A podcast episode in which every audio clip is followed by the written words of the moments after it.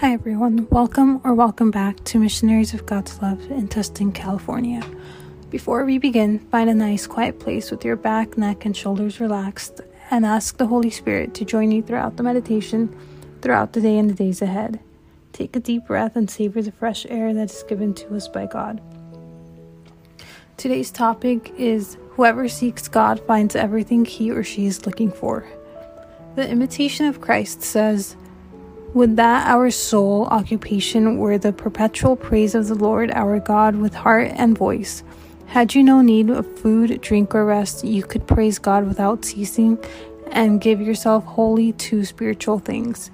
You would be far happier than now when you are compelled to serve the needs of the body were that these needs did not exist, so that we might enjoy the spiritual feasts of the soul which alas we taste so seldom.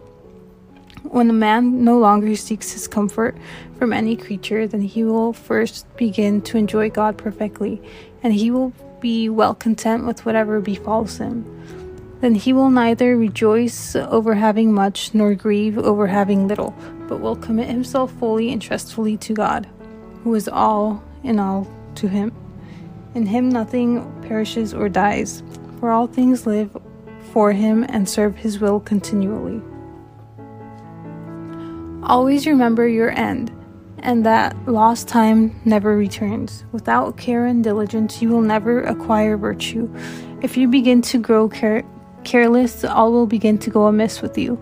But if you give yourself to prayer, you will find great peace, and your toil will grow lighter by the help of God's grace and your love of virtue.